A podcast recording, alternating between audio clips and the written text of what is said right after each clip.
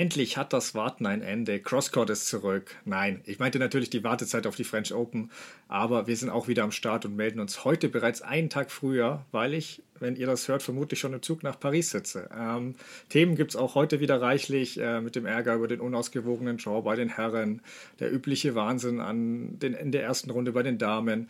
Auch eine folgenschwere Entscheidung von ATP und WTA und natürlich die neuesten Eindrücke von Nadals ersten Match.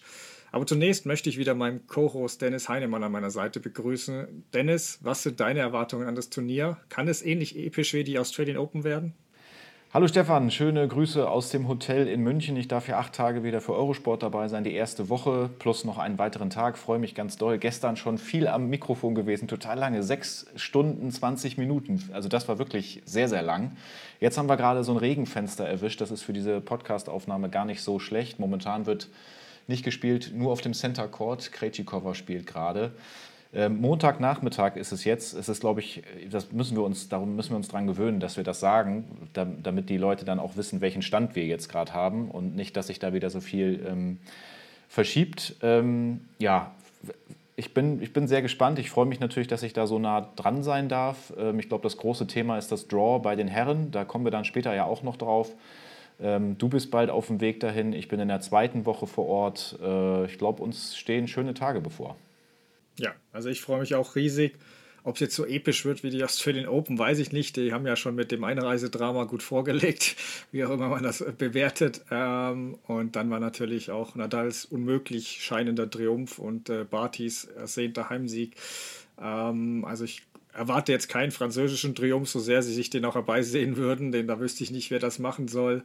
Ähm, ja, aber historisch dürfte es auch werden, denn gerade bei den Herren, egal ob Nadal jetzt die, den 22. Titel, Djokovic den 21. oder Alcaraz seinen ersten holt, das wäre alles sicher unfassbar. Ähm, und bei den Frauen gibt es etwas, was wir ja ewig nicht hatten, also quasi seit Serena Williams Zeiten oder bei den French Open würde ich sogar sagen, da war sie ja manchmal schon eher schlagbar, könnte man sogar überlegen, ob Iga Swiatek die größte Favoritin seit Justine Nah Mitte der 2000er oder vielleicht sogar Steffi Graf Mitte der 90er ist. Also deswegen, ähm, vielleicht haben wir bei den Herren diesmal auch etwas, was wir seit Nadals ersten Triumph 2005 nicht mehr hatten, denn oft konnte man ja wirklich nur einen Spieler ernsthaft als Titelfavoriten nennen, womöglich einen zweiten.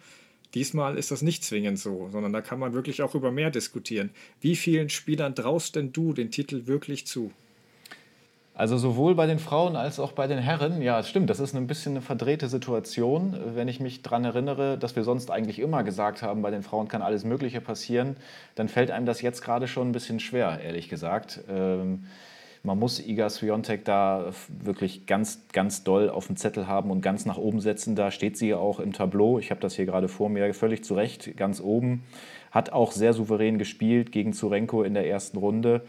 Ähm, also da noch viele, viel mehr Spielerinnen mit reinzunehmen, finde ich tatsächlich schwierig. Ähm, und bei den Herren ähm, sind es für mich tatsächlich die Namen, die man erwarten kann. Nadal, Djokovic, Alcaraz. Ich glaube auch kein anderer. Ich glaube nicht, dass ähm, Stefanos Tsitsipas oder Alexander Zverev es tatsächlich schaffen können, sich davor zu schieben. Ich glaube, die drei sind, je nachdem, wie es denn dann alles so läuft, zu stark. Also derjenige, der dann vielleicht, die sind ja dann auch alle oben, äh, über das Draw sprechen wir auch noch, aber derjenige, der sich da durchsetzen wird, könnte ich mir vorstellen, dass der zu stark ist für den, der aus der unteren Hälfte kommt. Vier insgesamt, also drei, eine bei den Damen und drei bei den Herren. Ja. Genau. Ich habe ich halte mich bei den Damen noch etwas zurück, weil ich möchte dir da später noch ein Angebot machen. Aber bei den, bei den, bei den Herren habe ich auch erst wie du die gleichen drei gehabt. Ähm, ich würde es nach der Auslosung auf vier ändern wollen, weil wir haben beide Alcaraz, Djokovic und Nadal. Klar, die ersten beiden sind sowieso selbsterklärend. Nadal haben wir das mit Rom, wo er erstmal dann mit der Fuß, der richtig schlimm aussah und man nicht wusste, ob er überhaupt spielen kann.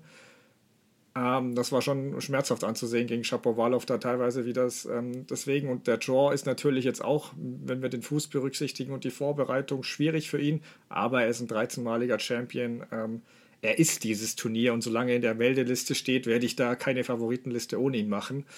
Und es gibt ja auch ein bisschen Grund zur Hoffnung, aber dazu dann später mehr. Ähm, zu Tsitsipas, wieso ich den jetzt noch reingenommen habe. Von der Sandplatzqualität finde ich ihn einfach gut. Ähm, aber Nadal, Djokovic und Alcaraz in einem Grand Slam-Finale zu besiegen, hätte ich auch große Fragezeichen normal. Weil ich gehe ja normal aus, dass er auf halbwegs frische Gegner trifft. Durch den Draw hat sich die Sache ein bisschen verändert. Denn jetzt gibt es eine realistische Chance, dass die drei sich komplett fertig machen und einer, der ins Finale kommt, in den beiden Runden zuvor 19 Stunden spielt. Und dann wäre es auch für, einen, für zwei alternde Goats oder einen Youngster, der sowas noch nie erlebt hat, auch eine Herkulesaufgabe dann gebe ich Tsitsipas eine kleine Chance. Deswegen habe ich ihn da noch drin. Aber wir gucken uns, wie du sagst, gleich äh, Form und Draw der Favoriten noch genauer an. Lass uns doch erstmal jemanden starten, dem es sicher ärgern wird, dass er auf dieser Liste nicht dabei ist. Ähm, und das hat er ja schon gesagt, dass ihn Alcaraz auch überholt hat ein bisschen. Also Alexander Zverev, wie, wie, wie gefiel dir sein Erstrundenauftakt und wie, wie siehst du seinen Draw? Was traust du ihm letztlich zu? Sein Auftakt war sehr, sehr gut. Ähm, der Kollege Ofner aus Österreich war jetzt auch nicht der ganz große Prüfstein, das müssen wir auch sagen, aber er hat sehr, sehr souverän gespielt. Ich sehe es hier übrigens gerade, passt äh, eine Wiederholung nochmal auf Eurosport 2, wird das gerade wiederholt, weil der nicht gespielt wird.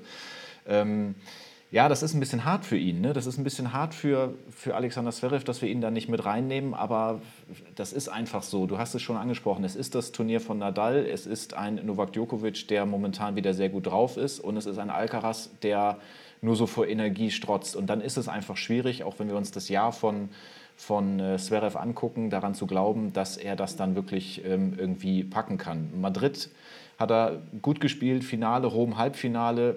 Das ist alles nicht schlecht, aber die Frage ist, kann er wirklich da den Schritt dran vorbei machen? Und da habe ich dann, da habe ich dann so ein bisschen meine Zweifel.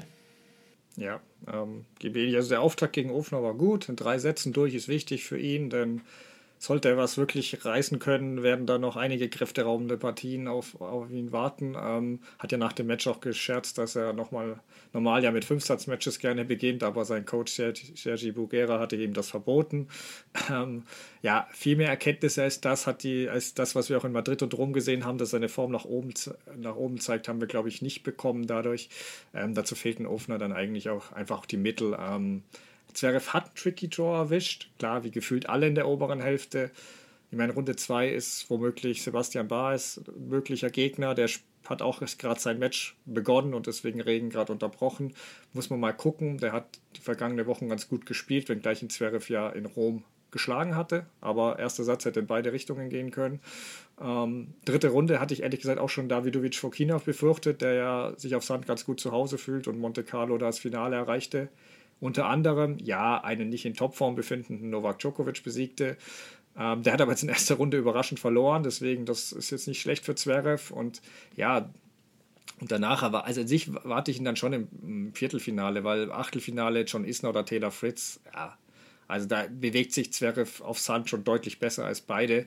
Fritz wäre vielleicht etwas kniffliger noch, aber wie gesagt, ich, ich erwarte schon das Viertelfinale von ihm. Das wäre dann mit Alcaraz. Und ja, da kann er dann zeigen, was er drauf hat und ob wirklich alle falsch liegen, wenn die sagen, dass der Spanier ihn schon überholt hat. Ähm, dass er, dass er aber durch Alcaraz und dann den Sieger aus noch einem möglichen Goat-Duell Nadal gegen Djokovic kommt und dann auch noch das Finale gewinnt, halte ich auch absolut für utopisch. Ähm, die obere Hälfte ist einfach zu brutal. Du hast mit Djokovic, Zverev, Nadal und Tsitsipas vier, äh, sorry, Djokovic, Zverev, Nadal und äh, Alcaraz hast du vier der Top 6 der Weltrangliste. Mit Al Nadal, Alcaraz, Felix Auger-Aliassime plus Zverev hast du auch ähm, wirklich vier der Top 5 der Jahreswertung da drin. Und ja, Djokovic hätte er da, wäre da normal auch, müsste man da auch noch nennen. Also der Draw ist wirklich so brutal unausgeglichen diesmal.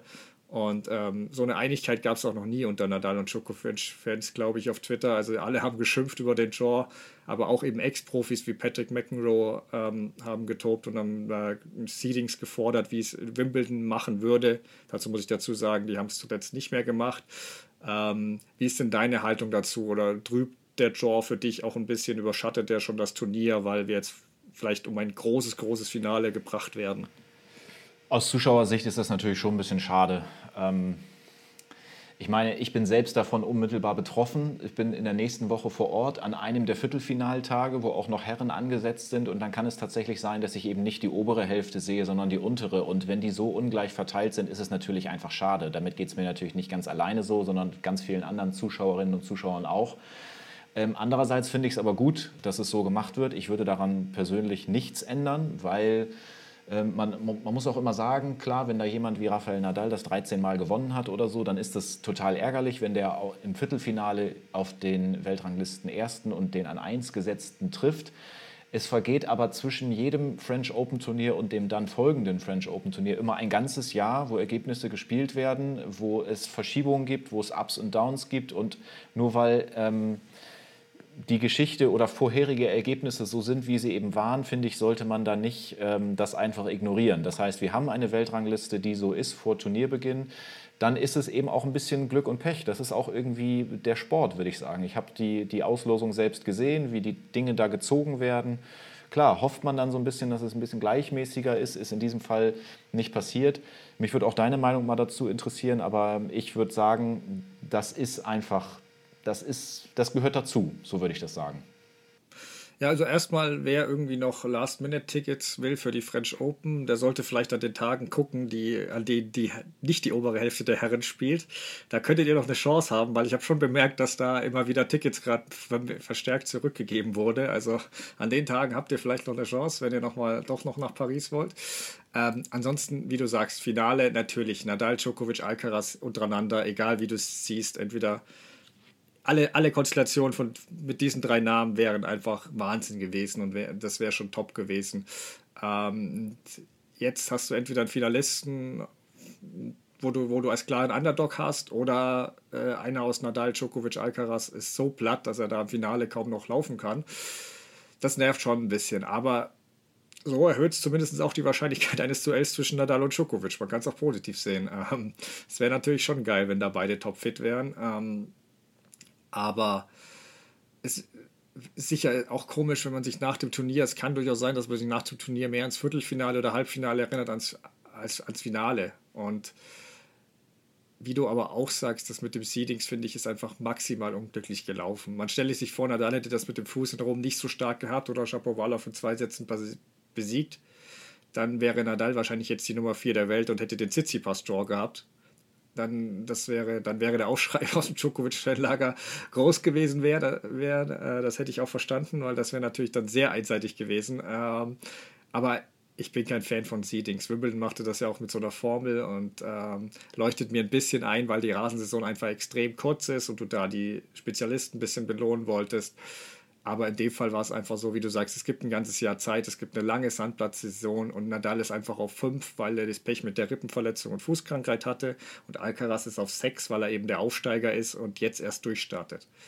Und also am Ende gilt halt echt der doofe Spruch, wer gewinnen will, muss alle schlagen. Gefühlt trifft es diesmal nur auf eine Hälfte zu, aber lass uns das Turnier erstmal angucken. Ich meine, je nach Verlauf kann, sich, kann es sich tatsächlich falsch anfühlen, wenn jemand aus der unteren Hälfte am Ende gewinnen sollte, aber das müssen wir einfach mal gucken. Und ich würde trotzdem sagen, dass Djokovic und Alcaraz die Top-Favoriten sind, dazu noch Nadal, sofern der Fuß hält.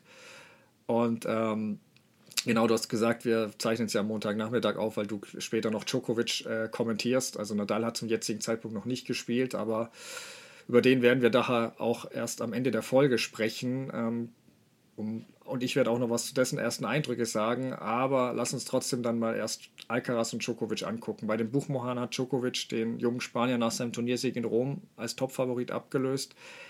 Gehst du da auch mit Blick auf den Draw mit und wie waren deine ersten Eindrücke von Alcaraz beim seinem Erstrundensieg? Alcaraz sehr, sehr, sehr stark gestern Abend gesehen. Was mich beeindruckt ist, dass er keine Zeichen von Nervosität aufkommen lässt. Ähm, er hat, glaube ich, keine großen Probleme, irgendwie diese neue Rolle anzunehmen, so ähnlich wie auch Iga Swiatek bei den Damen. Also das ist ja schon irgendwie, die werden da so reingedrückt, es passiert, es passieren Dinge, die spielen sehr, sehr gut. Jetzt kommt er mit, seinen, mit seinem jungen Alter nach Paris und äh, spult gleich so ein gutes Programm in der, in der ersten Runde ab gegen Londero.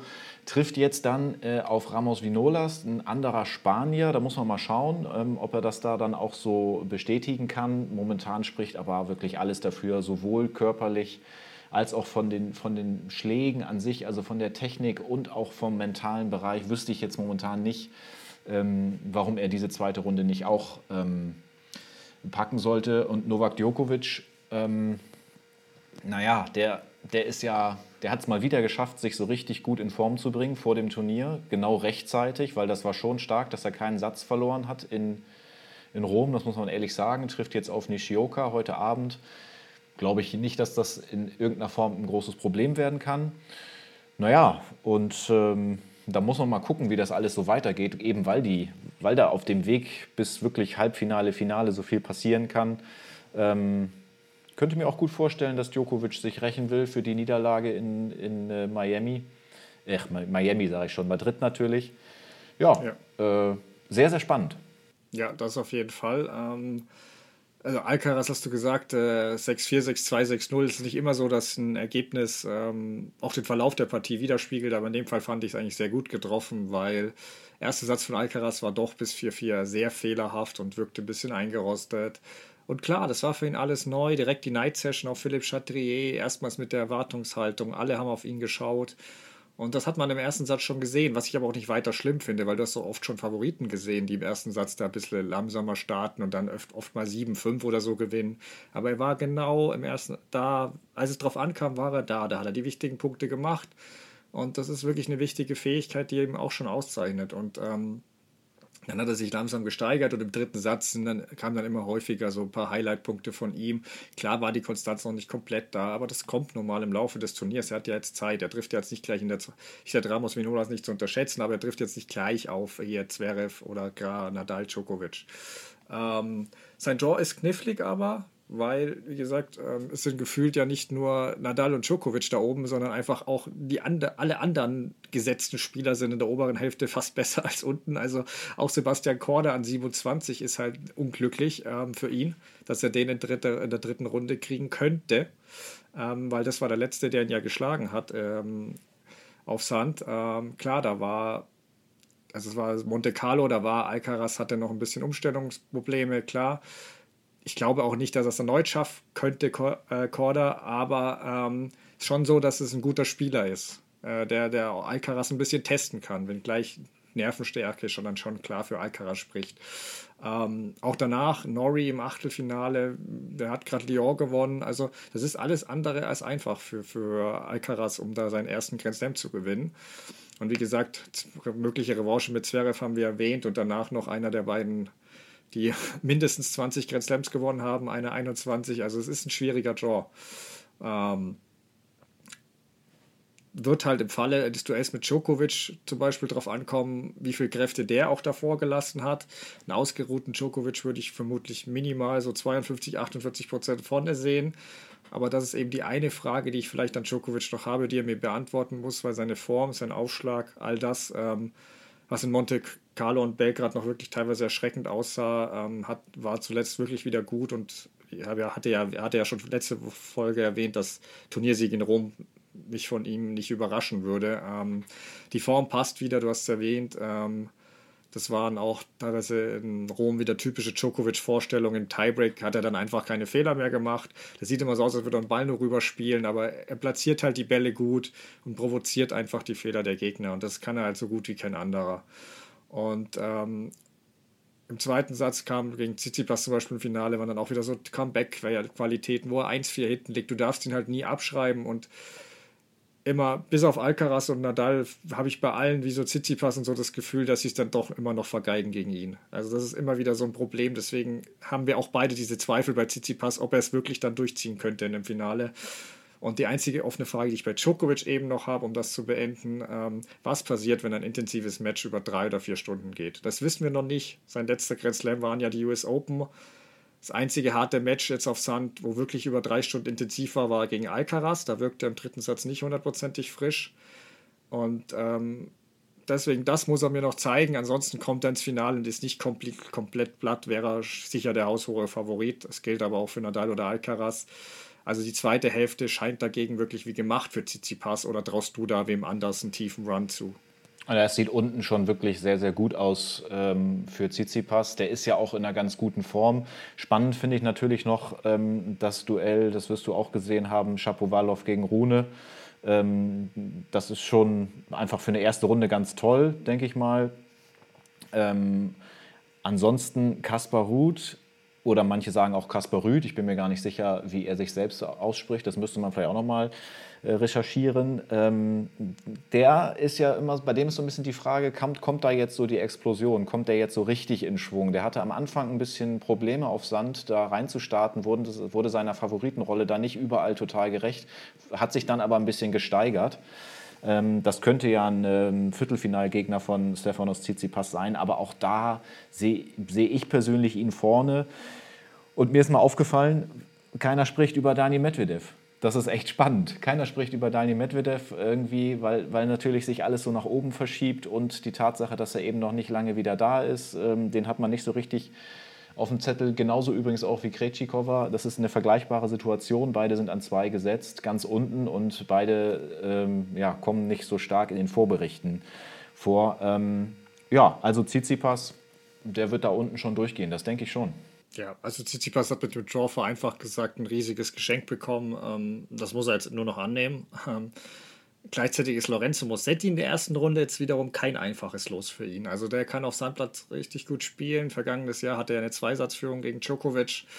Danach war er komplett durch und hat ja bei 0-4 im fünften Satz aufgegeben, was ich bis heute für fragwürdig halte. Ähm, und fiel danach auch wirklich in ein ganz schönes Loch und außerhalb vom Sand gelang ihm echt richtig wenig. Aber in Madrid, äh, ja, zuletzt war er ein bisschen besser. In Madrid musste er dann wieder aufgeben, nachdem er zuvor Korda bezwungen hat. Also mal schauen, aber ich glaube schon, er kann, wenn er gut drauf ist, tricky werden für Tsitsipas und so ein Satzverlust nicht ausgeschlossen. Aber er sollte da schon durchgehen und danach kann er echt Fahrt aufnehmen. Also klar, Shapoval auf mögliche Achtelfinalgegner, aber selbst wenn, wenn der so weit kommt, darf das kein Hindernis sein. Viertelfinale gegen, ich spreche ihn jetzt mal Rüd aus, weil ich vom Schwedischen her würde ich es mit U versuchen. Ich weiß, er ist Norweger, aber skandinavische Sprachen sind ja recht ähnlich. Ähm, und im Halbfinale würde ich dann äh, Rublev oder Kecmanovic erwarten. Ähm, ja, es gibt einen gewissen Medvedev, du hast es erwähnt, aber ich habe den in Runde 3 getippt und halte das bereits für einen Erfolg für ihn, weil einerseits die fehlende Matchpraxis aufgrund der Leistenbruch-OP, andererseits die Hassliebe zu Sand, was ja doch mehr Hass als Liebe ist. Und Kecmanovic fand ich, äh, dem traue ich die Überraschung zu. Der hat gut gespielt. Klar, Halbfinalfavorit ist auch sicher Rublev, aber das ist halt für mich so einer, auf den möchte ich nicht, nicht, nicht setzen. Das ist, der, kann das, der kann das Halbfinale absolut erreichen, aber der kann auch ganz früh ausscheiden. Das ist ein bisschen so eine, ja, da weiß ich nicht so richtig, woran ich dran bin bei dem. Deswegen viel möglich im unteren Viertel, aber Tsitsipas sollte ins Finale kommen, denn einen viel einfachen Draw wird er so schnell nicht bekommen. Ähm, genau. Und nach der Werbung werden wir dann noch ähm, über andere große Namen sprechen, die ja schon überraschend gescheitert sind. Ähm, bei, immerhin bei Dominik Thiem ein Grand Slam-Sieger. Bei den Damen gab es auch schon einige Favoritenstürze. Genau, aber das alles nach der Werbung. Bis gleich. Werbung Anfang. Weiter geht die Reise mit unserem digitalen Fitness- und Gesundheitscoach Whoop. Dieser soll unsere Leistung im Alltag sowie beim Sport steigern, aber eben auch bei der so wichtigen Erholung helfen. Diese Erholung steht bei uns heute im Mittelpunkt, da sie im stressigen Alltag ja leider oft zu kurz kommt. Wie der Schlaf und die Belastung hat bei WUP auch das Thema Erholung einen eigenen Reiter, der dir wertvolle Informationen liefert. Dennis, magst du uns dazu mal ein bisschen mehr erzählen? Mache ich gerne. Ich bin jetzt ähm, in der Übersicht sozusagen. Wir haben ja oben die Reiter einmal Überblick, Belastung, Erholung und Schlaf. Und wenn ich da auf Erholung gehe, dann sehe ich erstmal eine Prozentzahl, die äh, umrandet ist von einem entweder grünen, gelben oder roten Ring, je nachdem, wie hoch dieser Wert auch ist. Bei mir steht da jetzt gerade eine 76, also 76 Prozent. Demnach bin ich eigentlich gut erholt. Deswegen auch ein grüner Ring drumherum und ähm, unten drunter ähm, gibt es dann immer noch so einen, ja, so einen Tipp oder so einen Ratschlag. Äh, bei mir steht da jetzt zum Beispiel sowas wie, dass mein Körper bereit ist für eine neue Belastung. Und ähm, ja, ich denke mal, das hört sich erstmal ganz gut an. Das heißt, ich kann wieder Sport machen. Und ähm, wenn man dann noch weiter nach unten scrollt, dann gibt es ja noch ein paar mehr Werte, über die du uns jetzt was erzählen wirst, richtig? Genau. Denn dort finden sich eben die Erholungswerte, äh, die im Laufe der Woche, also der Sieben-Tages-Durchschnitt sozusagen, meiner liegt da bei 71 Prozent, was erfreulich ist, weil ich hatte jetzt auch schon Wochen, da war der durchschnittlich, die durchschnittliche Erholung eher nur bei 50 Prozent. Ähm, und neben der Atemfrequenz wird einem auch die durchschnittliche Herzfrequenzvariabilität und die Ruheherzfrequenz aufgeführt. Besonders spannend finde ich aber auch, dass man mit einem Klick auf das Datum oben jeden Tag des Monats in verschiedenen Farben entsprechend des Erholungswertes eingeteilt sieht. Das heißt, bei mir ist zum Beispiel so, dass ich am häufigsten die Farbe Gelb sehe, wenngleich Grün auch immer öfter vorkommt. Gibt aber auch Tage, muss ich dazu sagen, wo mein Erholungswert nur bei rund 30 Prozent lag. Deswegen habe ich auch ab und zu einen roten Tag sogar drin. Das liegt eben auch an meinen Frühschichten, wenn man ein bisschen zu wenig schläft. Das, äh, da versuche ich dann wirklich auch äh, langsamer anzugehen und gut zu schlafen. Wie sehen denn deine Werte so aus, Dennis? Ähm, es ist so ähnlich wie bei dir. Ich habe so einen ähm, Mix aus äh, gelben Balken da stehen, aber auch grün-rot habe ich tatsächlich zum Glück nicht. Äh, ganz praktisch ist ja auch, dass die, dass die App einen fragt, äh, ob man sich gut erholt fühlt. Also man kann da so ein kleines äh, persönliches Feedback mit angeben. Das ist ja natürlich gar nicht so schlecht. Ähm, wir müssen natürlich allgemein auch sagen, dass diese Werte sehr individuell sind. Also gleiche Schlafleistung, Atemfrequenz und so weiter bedeutet jetzt nicht immer gleich auch, ähm, dass die Erholungswerte die, dieselben sind. Wenn ihr erfahren wollt, wie auch ihr diese Werte sehen könnt und wie ihr diese nutzen könnt, dann hört doch mal zu, was Stefan euch dazu jetzt noch zu sagen hat. Ja, denn in unseren Show Notes findet ihr alle nötigen Links, um euch Whoop noch genauer anzuschauen oder wenn ihr wie wir noch mehr über euer ideales Training herausfinden wollt. Dazu bekommen unsere Crosscourt-Hörer und Hörerinnen mit dem Code CORD15, also Court wie der Tenniscourt und 15 als Zahl, sogar noch 15% Rabatt auf eure Whoop-Mitgliedschaft. Dazu müsst ihr einfach den Code beim Bezahlvorgang eingeben. Wir würden uns freuen, wenn ihr uns auf dieser Fitnessreise mit Whoop 4.0 begleitet. Das nächste Mal erfahrt ihr dann mehr, wie es mit unserem Gesundheitsmonitor aussieht. Werbung Ende. Wir sind zurück. Wir haben in den an den ersten eineinhalb, anderthalb Tagen ja schon einige große Namen fallen sehen. Manche vielleicht überraschender als andere. Bei den Herren war der größte Name sicher Dominik Thiem als Grand Slam-Sieger. Bei den Damen sind bereits Chabeur, Osaka und Muguruza raus. Wie sind deine Eindrücke dazu? Ja, Dominik Thiem, den habe ich immer mit einem Auge im Ticker verfolgt. Das konnte ich leider nicht sehen, weil ich parallel selbst ähm, kommentiert habe. Ich hätte ehrlich gesagt nicht gedacht, dass das Ganze so langwierig ist. Also, dass er jetzt äh, bei einem Grand Slam-Turnier über drei Sätze noch Probleme hat, das finde ich, find ich nicht weiter verwunderlich. Das habe ich mir denken können. Aber auch vorher, dass es so lange dauert, ich glaube, das war jetzt das sechste oder siebte Match in Folge, was er nicht gewinnen konnte, das ist schon ganz schön zäh. Und er war auch sehr, sehr niedergeschlagen in der Pressekonferenz. Irgendwann geht das natürlich auch so ein bisschen an die Psyche. Muss man mal gucken. Ähm, fand ich übrigens auch noch ganz spannend. Ich weiß nicht, ob du es vielleicht zufällig gesehen hast äh, in der Sendung äh, Matchball mit Matthias Stach und Misha Zverev. Da haben sie ein bisschen darüber gesprochen, dass Dominik Thiem vielleicht infolge dieser Handgelenksverletzung jetzt ein bisschen anders an die Vorhand rangeht. Er kriegt nicht mehr so viel Spin rein, er trifft den ein bisschen anders. Vielleicht auch alles eine Kopfsache. Ich traue es mir nicht zu, die Vorhand so durchzuziehen wie vorher. Kann natürlich alles sein. Ja, Muguruza hatte, glaube ich, schon geführt. Hat ein schwieriges Los gegen Kaya Kanepi, konnte ich auch nicht sehen. Vielleicht ist das bei dir anders, dann kannst du da gerne noch mal was zu sagen. Kanepi, keine einfache Gegnerin in der ersten Runde. Ähm, äh, Angelique Kerber hat ja auch so ihre Probleme mal mit ihr gehabt. Im letzten Jahr ist das, glaube ich, gewesen. Die ist zwar mittlerweile, geht auf die 40 zu, aber ist immer noch, kann immer noch sehr gut spielen. Ja, und dann haben wir noch Anse Jabeur. Die habe ich tatsächlich selbst kommentiert. Sehr schade, dass sie es nicht geschafft hat. Da fehlt eine im weiteren Turnierverlauf, so ein Publikumsliebling. Das ist wieder so ein klassischer Fall von, da kommt jemand mit einer guten Form, da ist jemand sehr, sehr locker, auch in der Pressekonferenz vorher.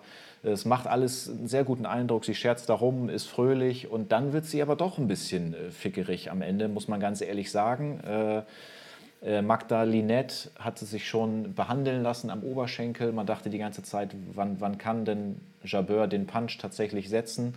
Und dann wurde das immer länger und immer länger. Und äh, am Ende hat Linette das auch gut gespielt und Jabeur ja, nicht ganz so konstant und auf Wiedersehen. Leider schon raus. Und Osaka müssen wir natürlich auch noch nennen. Also einige Upsets waren für mich, finde ich schon, ja, also habe ich in meinem Bracket auch getippt. Also Team, Osaka und eben äh, Muguruza war jetzt für mich keine Sensation. Chabeur hatte ich ehrlicherweise überhaupt nicht gedacht. Ähm, wenn ich mit Team anfange, du hast gesagt, siebte Niederlage in Folge seit dem Comeback Ende März, insgesamt glaube ich schon die elfte. Also besorgniserregend ist für mich halt, wie glatt es passierte. Und er hat ja recht, dass es nach einer Handgelenkverletzung, wirklich schlimme Verletzung im Tennis, so viel, viel Zeit braucht. Ähm, was Sorgen für mich macht, ich sehe halt keine Entwicklung. Ähm, er steigert sich nicht von Match zu Match irgendwie. Es ist manchmal schlecht und manchmal noch schlechter ähm, und auf seinem Niveau jetzt natürlich bezogen, was er spielen kann, weil er ist ja wirklich so ein fantastischer Spieler und in manchen Jahren war er wirklich der eine, dem man überhaupt zutraute, Nadal zu gefährden. Ähm, doch das ist jetzt gerade ein völlig anderer Spieler. Du hast es mit der Vorhand angesprochen. Ich habe die Sendung nicht gesehen, aber ich habe es auch, ähm, auch, hatte auch den Eindruck bei der Vorhand, habe es auch von anderen schon gehört, die ihn gesehen haben. Ähm, irgendwas stimmt da nicht so ganz. Ich weiß nicht, ob es nach der OP nicht mehr geht, dass er da nicht mehr glatt durchziehen kann.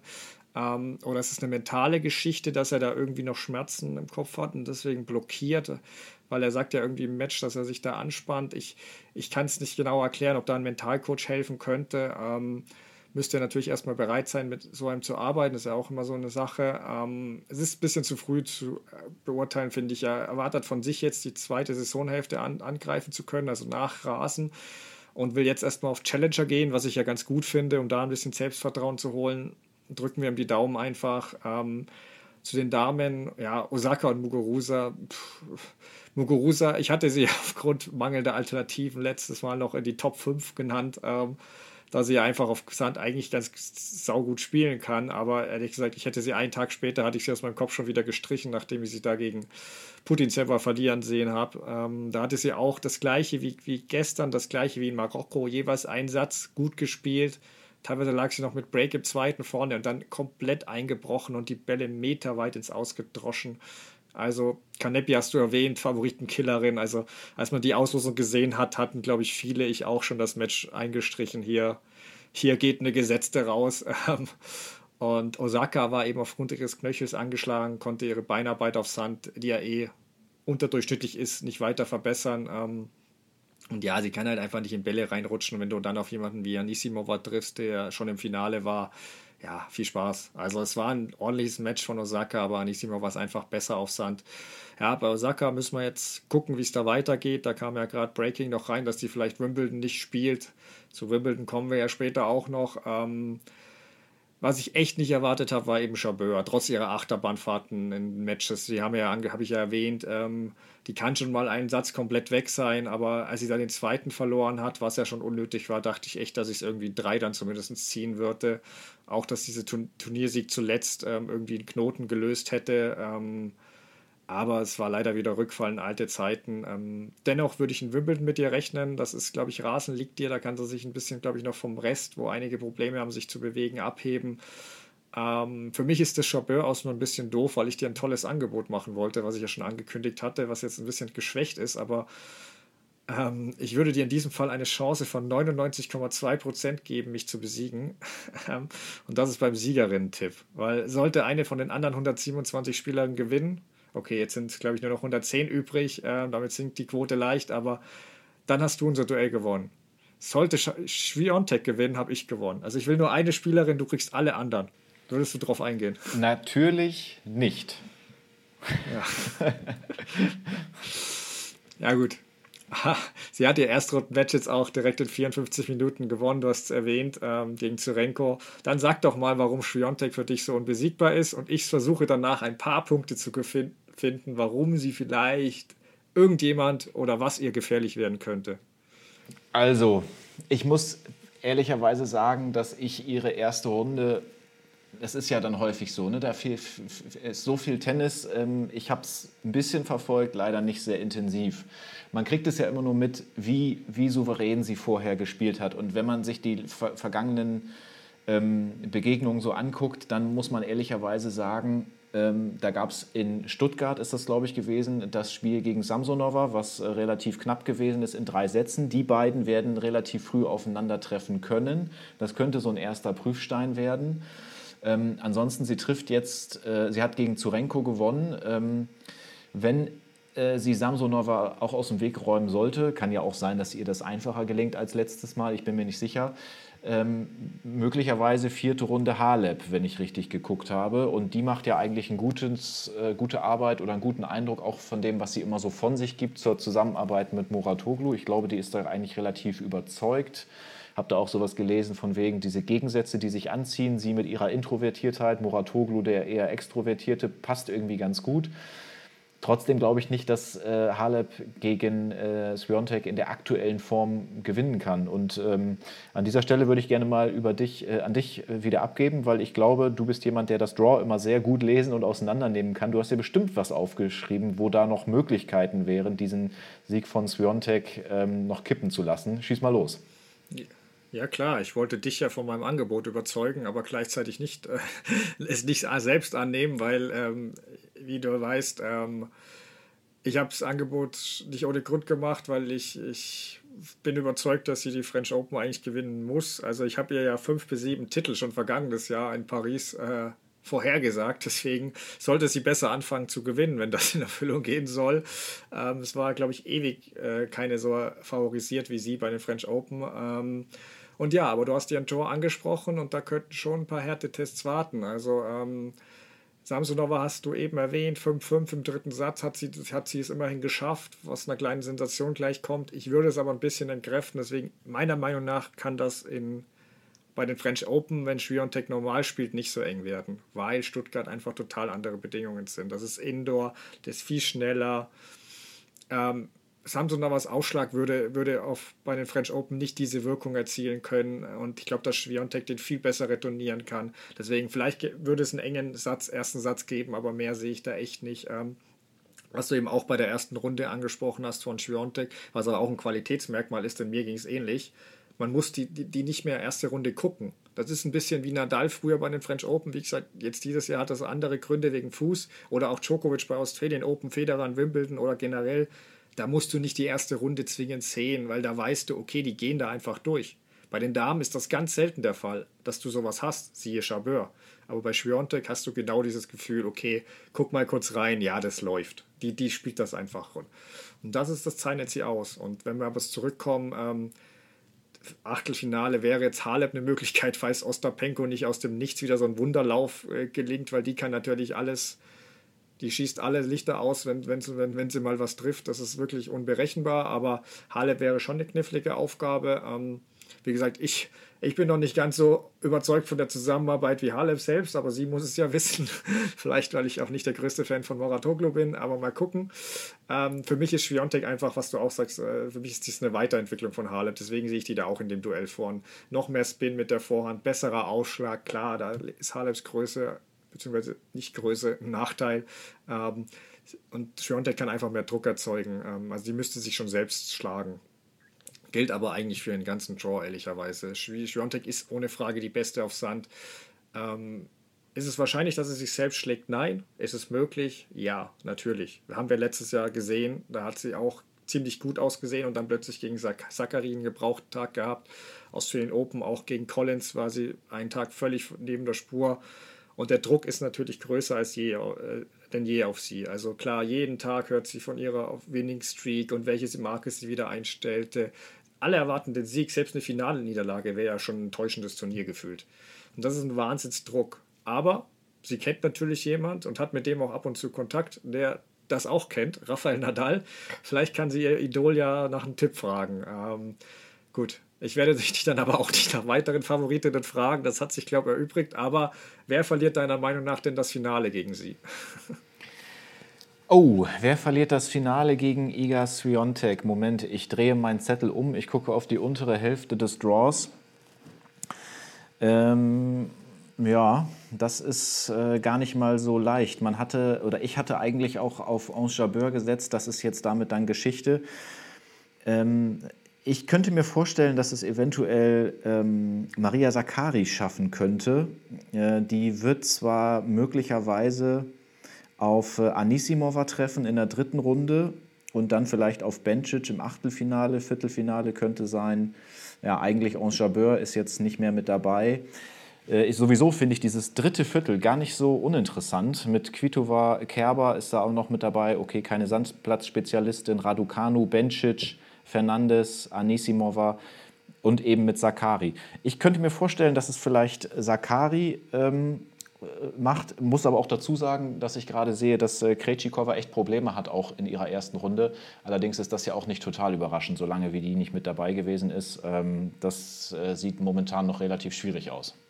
Ja, Nee, also das dritte Viertel, wenn ich darauf Bezug nehme direkt mal, ähm, das ist großartig. Also da hoffe ich auch wirklich, dass ich das im Stadion mal ein paar Duelle untereinander sehen kann. Da sind wirklich einige interessante Namen dabei, wo du allen das Halbfinale zutrauen musst fast.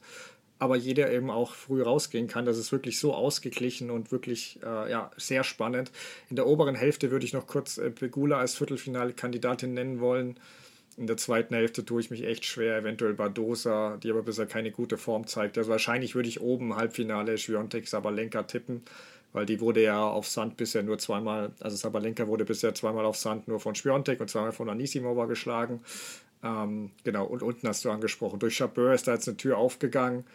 Mal gucken, wer durchgeht. Ähm, Andrescus Match gerade gegen die belgische Qualifikantin wegen Regen ist im dritten Satz unterbrochen. Die war auch mal richtig am Struggeln. Ähm, jetzt hat sie aber im dritten Satz, glaube ich, 3-0 Vorteil. Ähm, das sieht gut aus, weil zweite Runde gegen Bencic würde ich mir gerne angucken. Also da hoffe ich wirklich, dass ich das irgendwie live sehen kann. Das äh, glaube ich, da wäre richtig Feuer drin. Ähm, vermutlich würde ich aber auch, ich sehe es wie du mit Zachary, ich würde aber die Siegerin aus einem möglichen Drittrunden-Duell Anisimova gegen Zachary im Halbfinale sehen ähm, weil Anisimova kann schon auch richtig gut spielen. Und ich habe bei Sakari immer diese kleinen Zweifel, wenn es ganz eng ist und auf der großen Bühne, dass sie dann diese Big Points macht. Da habe ich immer noch ein bisschen Zweifel bei ihr. Ähm, in der unteren Hälfte einige Spielerinnen mit Fragezeichen. Ähm, Grejcika warst du angesprochen. Im dritten Satz ist sie jetzt wieder 2-0 vorne, also vielleicht wühlt sie sich durch. Dann kann natürlich auch ähm, dann kann natürlich auch was entstehen, dass die da ihre Form plötzlich während des Turniers findet. Aber an sich glaube ich das erstmal auch nie nach der langen Pause. Ähm, ich würde fast mit Coco Goff oder der Schweizerin Schill Teichmann da gehen oder wollen, also als überraschende Namen. Ich, die sollte man zumindest im Auge behalten. Die könnten im Viertelfinale, möglichen Achtelfinalduell aufeinandertreffen. Haben beide in der ersten Runde überzeugt. Ähm, einen Namen habe ich jetzt noch nicht genannt, du hast ihn schon erwähnt, die aber auch beim Sandplatzturnier sich überraschend ein bisschen wieder ins Gespräch gebracht hat, zumindest. Also Journalisten haben danach äh, geschrieben, dass sie, wenn sie so spielt wie im Finale in Lyon, kaum zu schlagen wäre. Angelique Kerber, äh, was traust du ihr denn zu? Ja, man muss ehrlich sein. Also das war äh, stark von ihr, dass sie äh, Straßburg gewonnen hat. Einmal hat sie von der Aufgabe ähm, profitiert ähm, und das Finale so durchzubringen mit 7-6, 6-7, 7-6, das sollte ihr total Mut geben auf einem Untergrund, der nicht ihr Liebster ist. Ob das jetzt aber gleichzeitig bedeutet, dass sie sich hier richtig weit in Paris nach vorne spielen kann, ich habe da so meine Zweifel, zumal sie bestimmt in dieser Woche Straßburg auch ein bisschen Kräfte gelassen hat. Das war jetzt ja nicht so, dass sie da mal eben so durchmarschiert ist, aber trotzdem mit diesem Sieg hier ähm, dann nach Paris gekommen zu sein, Sie trifft jetzt auf Magdalena äh, Frech. Das ist eine von drei Polinnen im Draw.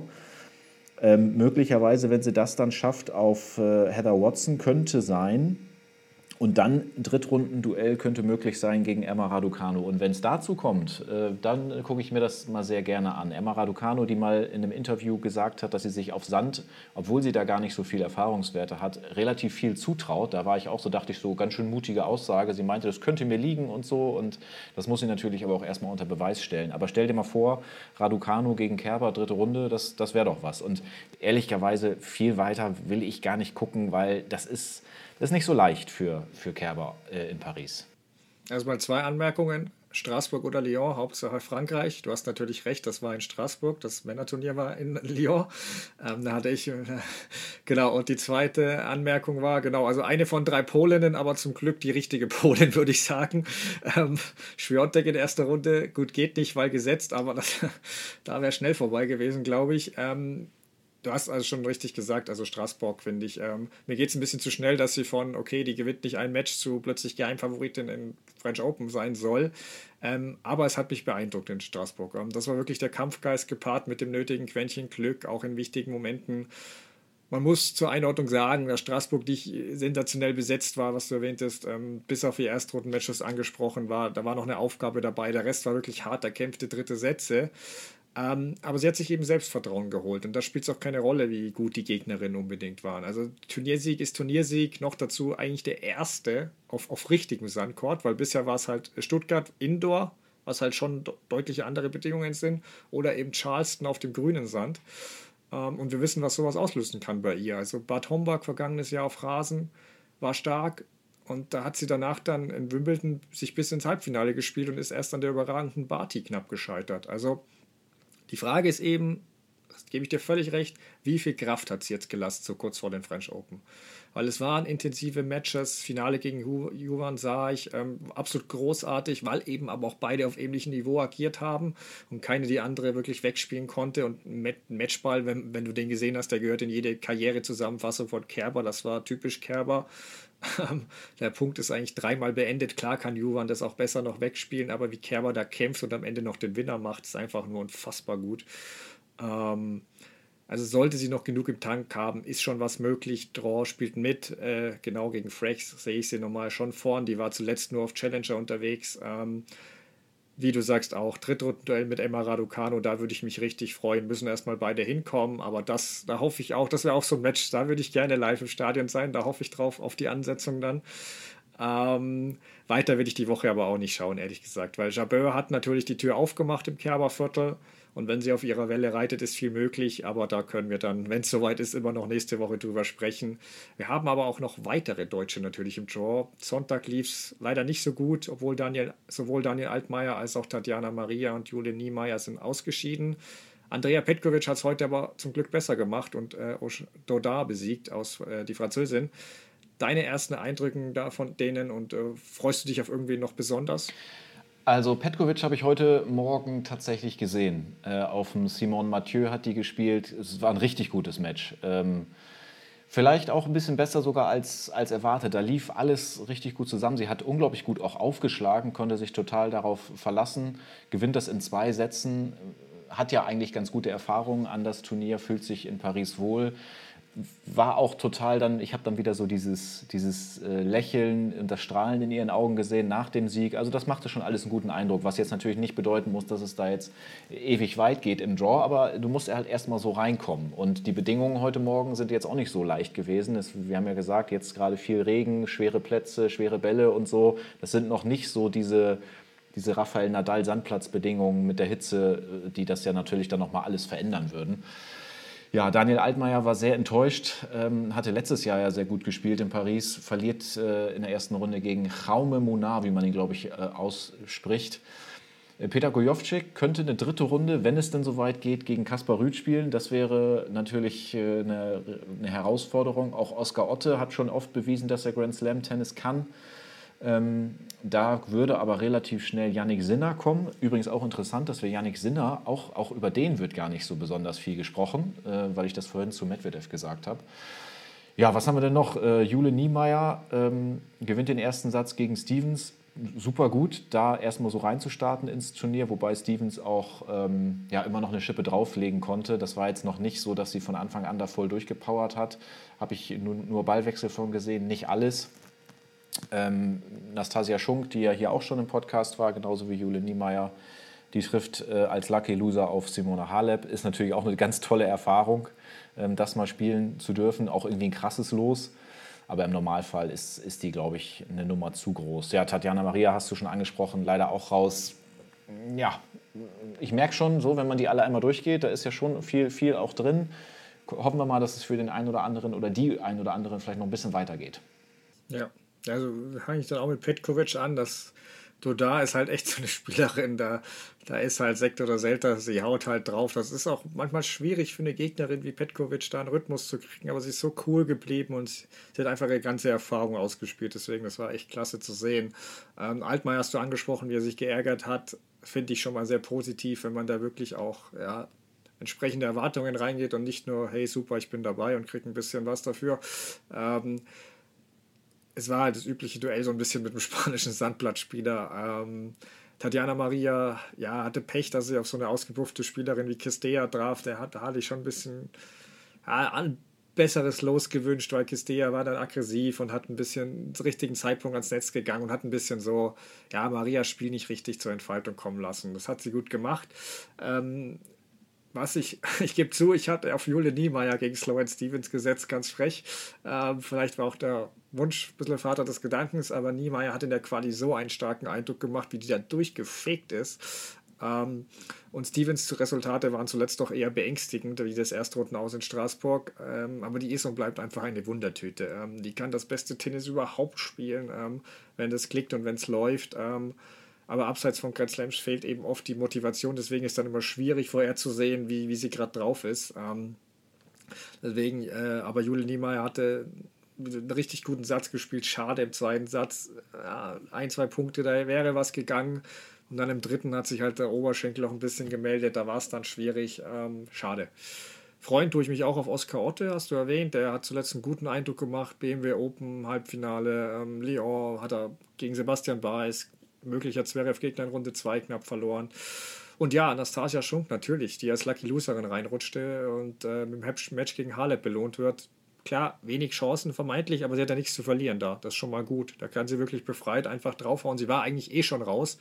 Und wer weiß, da gibt es dann manchmal die wundersamen Geschichten bei sowas dann, wenn du eh schon eigentlich raus bist und dann plötzlich doch als Lucky Loserin reinrutscht. Ähm, bevor wir zu Nadal kommen, noch kurz eine News, die die Tenniswelt ja doch immer noch in Aufregung setzt. Ähm, ATP und WTA haben angekündigt, dass sie keine Weltranglistenpunkte für Wimbledon vergeben, aufgrund der Sperre für russische und belarussische Profis, die ja dort nicht mitspielen dürfen. Die Tenniswelt, also die Profis, auch die Spieler, scheinen da sehr gespalten zu sein. Einige begrüßen es, andere reagieren wütend auch die Profis der aus der Ukraine natürlich. Ähm, wie siehst du denn das ganze Schlamassel? Ja, ich habe da ein bisschen drüber nachgedacht, bin auch gleich auf deine Meinung natürlich gespannt. Ähm, ich glaube, man kann festhalten, dass es hier einfach keinen Gewinner gibt, leider. Also wenn wir das mal von vorne betrachten, Leidtragende in erster Linie natürlich die Menschen in der Ukraine, das ist ja wohl ganz klar. Dann trifft es die russischen und belarussischen Spielerinnen und Spieler, die dafür überhaupt nichts können. Die werden dann ausgeschlossen. Ähm, jetzt trifft es dann aber auch alle anderen, die dafür auch nichts können. Also ich habe so ein bisschen das Gefühl, man versucht gerade diese, diese negativen Umstände, die damit einhergehen, auf mehrere Schultern zu verteilen, ähm, um das jetzt nicht Einzelnen so komplett schwer zu machen. Aber ein, ein Turnier von Wimbledon komplett ohne Weltranglistenpunkte, ja, da sagen jetzt natürlich viele, das ist, der Reiz ist nicht mehr da, vielleicht gibt es Absagen, vielleicht wird es ein Showturnier. Andererseits will ich mich auch nicht irgendwie so weit aus dem Fenster lehnen, dass ich sage, das oder das ist jetzt die allerbeste Lösung. Ich finde das ganz, ganz schwierig und ich glaube, ein ganz großes Problem an dieser Geschichte ist, und das deckt sich momentan relativ gut auf, dass es kein richtiges Miteinander gibt irgendwie. Es sind so viele Verbände, die da mitspielen. Wir haben die ATP, wir haben die WTA, wir haben die vier Grand Slams, wir haben die ITF. Das, das ist irgendwie es ist schwer. Dann werden manchmal eigene Entscheidungen getroffen, wie zum Beispiel auch in der Pandemie, als äh, Roland Garros einfach gesagt hat, wir machen das jetzt im Oktober und so. Und jeder macht da so sein eigenes Ding und äh, andere müssen dann auf das reagieren, was passiert. Und ich, ich, ich, bin natürlich auch jetzt nicht so nah dran. Ich bin ehrlich gesagt ziemlich weit weg dann von solchen Geschichten, aber ähm, es wirkt von außen so, als, als könnte das alles ähm, besser, ein besseres Miteinander sein. Oder wie siehst du es? Ja. Nee, das sehe ich genauso und ich glaube auch, was du richtig gesagt hast. Es gibt hier kein eindeutiges richtig oder falsch. Wir hatten ja, glaube ich, in der vorletzten Folge war es äh, ausführlich schon über diese Wimbledon-Entscheidung an sich gesprochen. Also wer da, wen das interessiert, sollte da nochmal gern reinhören. Ähm, es wurde dann nachher schon angekündigt, dass eine Antwort folgen würde. Die ist jetzt da schwierig. Man kann argumentieren, dass, oder habe ich auch verständlich, würde ich nicht abstreiten, dass mit der Wimbledon-Entscheidung Unschuldige betroffen sind erstmal das, das die zu sperren. Das Problem, was ich jetzt habe, ist, dass du jetzt noch mehr Unschuldige mit reinziehst. Einige Spieler fallen komplett aus dem Ranking. Klar, gut, Roger hätte eh nicht gespielt. Serena, wenn sie spielt, würde aus dem Ranking fallen. Um die muss man jetzt noch weniger Mitleid haben. Die haben genug Gold auf dem Konto und alles, auch wenn es bitter ist. Aber es gibt halt wirklich Spieler, die vergangenes Jahr in Wimbledon gut spielten, die jetzt weit zurückfallen. Martin Fucovic aus Ungarn zum Beispiel, der wird für die Streichung wird, wird da dramatische Folgen haben. Der wird von 55 auf 130 wahrscheinlich zurückfallen, wenn er davor nicht auf Rasen, also den Turnieren davor abräumt. Ähm, damit kommt er halt nicht mehr in Hauptfelder von, von Turnieren der ATP-Tour. Auch bei Grand Slams müsste er durch die Quali. Also da betrifft es noch viele weitere Spieler, die dann wirklich ums Überleben, sportliche Überleben kämpfen und wirklich, dass sie da genug Geld verdienen, um ihre Karriere weitermachen zu können. Und die Frage ist eben, was auch schon angedeutet hast, was passiert jetzt? Es gibt vermehrt Stimmen, die jetzt schon darüber spre sprechen oder berichten, dass Wimbledon wohl das Preisgeld kürzen wird und es dann irgendwie zu einer Exhibition wird. Ähm, Fabio Fonini hat ja schon angekündigt, dass er nach Formentera lieber in Urlaub fliegt, wenn das passiert, statt nach London zu reisen. Ähm, gut, Osakas mögliche Absage hat jetzt, glaube ich, nicht damit zu tun. Muss man noch genaue Begründung hören, falls es dazu kommt. Aber es kann so oder so dazu kommen, wenn die Preisgelder gekürzt werden, auch als Schluss oder Folge daraus, dass dir zahlreiche Spieler absagen und dann wird es halt echt zu einer Witzveranstaltung. Und es ist auch seltsam, dass es eben nur für Wimbledon gemacht wird, aber für die Rasenturniere auf der ATP, wo das teilweise die, die gleichen Regeln gelten, für, für, wo auch keine Spieler aus Russland oder Belarus zulassen, gilt es wieder nicht. Denen kann man das nicht zumuten. Verstehe ich, aber das ist halt schon so ein bisschen, dass es wirkt, als wäre es ein deutliches Zeichen an Wimbledon vor allem und dass da weniger um moralische Dinge geht. Ähm, ich hätte mir gewünscht, dass man irgendwie eine Mittellösung mit Protected Ranking für die Spieler findet, die in Wimbledon nicht spielen dürfen. Auch das ist natürlich nicht leicht, aber trotzdem irgendwie in der Richtung so ist schwierig. Letztes Thema des Tages, aber bevor du auch gleich los musst, ähm, für deinen Kommentar, ähm, was aber gleichzeitig, glaube ich, auch in Paris zumindest erst aktuell die größte Frage ist, ähm, Rafael Nadal und sein Fuß. Was traust du ihm zu? Ist die Nummer 14 in Paris möglich? Und diese Frage, ob die Nummer 14 in Paris äh, möglich ist, die möchte ich einmal, bevor ich selbst vielleicht noch kurz was dazu sage, an unsere Zuhörerinnen und Zuhörer abgeben. Wir hatten das ja in der letzten Folge angekündigt, dass wir das eventuell mal machen können, sowas wie eine Frage der Woche. Und deswegen leite ich jetzt mal genau auf diese Rubrik hin. Hier kommt sie. Frage der Woche. Genau, die Frage der Woche, schafft Rafael Nadal tatsächlich die Nummer 14 oder in diesem Jahr nicht. Schreibt uns das gerne, schreibt uns das über Instagram, äh, Stefan oder auch mich, Stefans Account ähm, Stefan-Schnürle oder meinen Account Clipkiosk steht in den Show Notes. Meldet euch gerne mal äh, sowohl per Nachricht als auch per Sprachnachricht. Wenn ihr damit einverstanden seid, würden wir auch sogar vielleicht so eine Sprachnachricht hier mit reinschneiden, um einfach mal so Hörermeinungen zu haben. Ist doch ganz schön.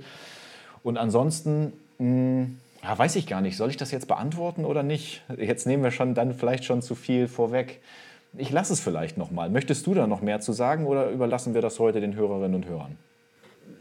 Ich möchte nur ganz kurz noch was zu dem Fuß sagen. Die, die Antwort können wir gerne über den Hörern und Hörerinnen überlassen. Ähm, es ist halt eben dieses unheilbare Müller-Weiß-Syndrom, wo keiner gen genau weiß, wie es in zwei oder zehn Tagen ist. Es gab Fälle, da konnte er nach Partien kaum laufen und zwei Tage später ging es wieder halbwegs.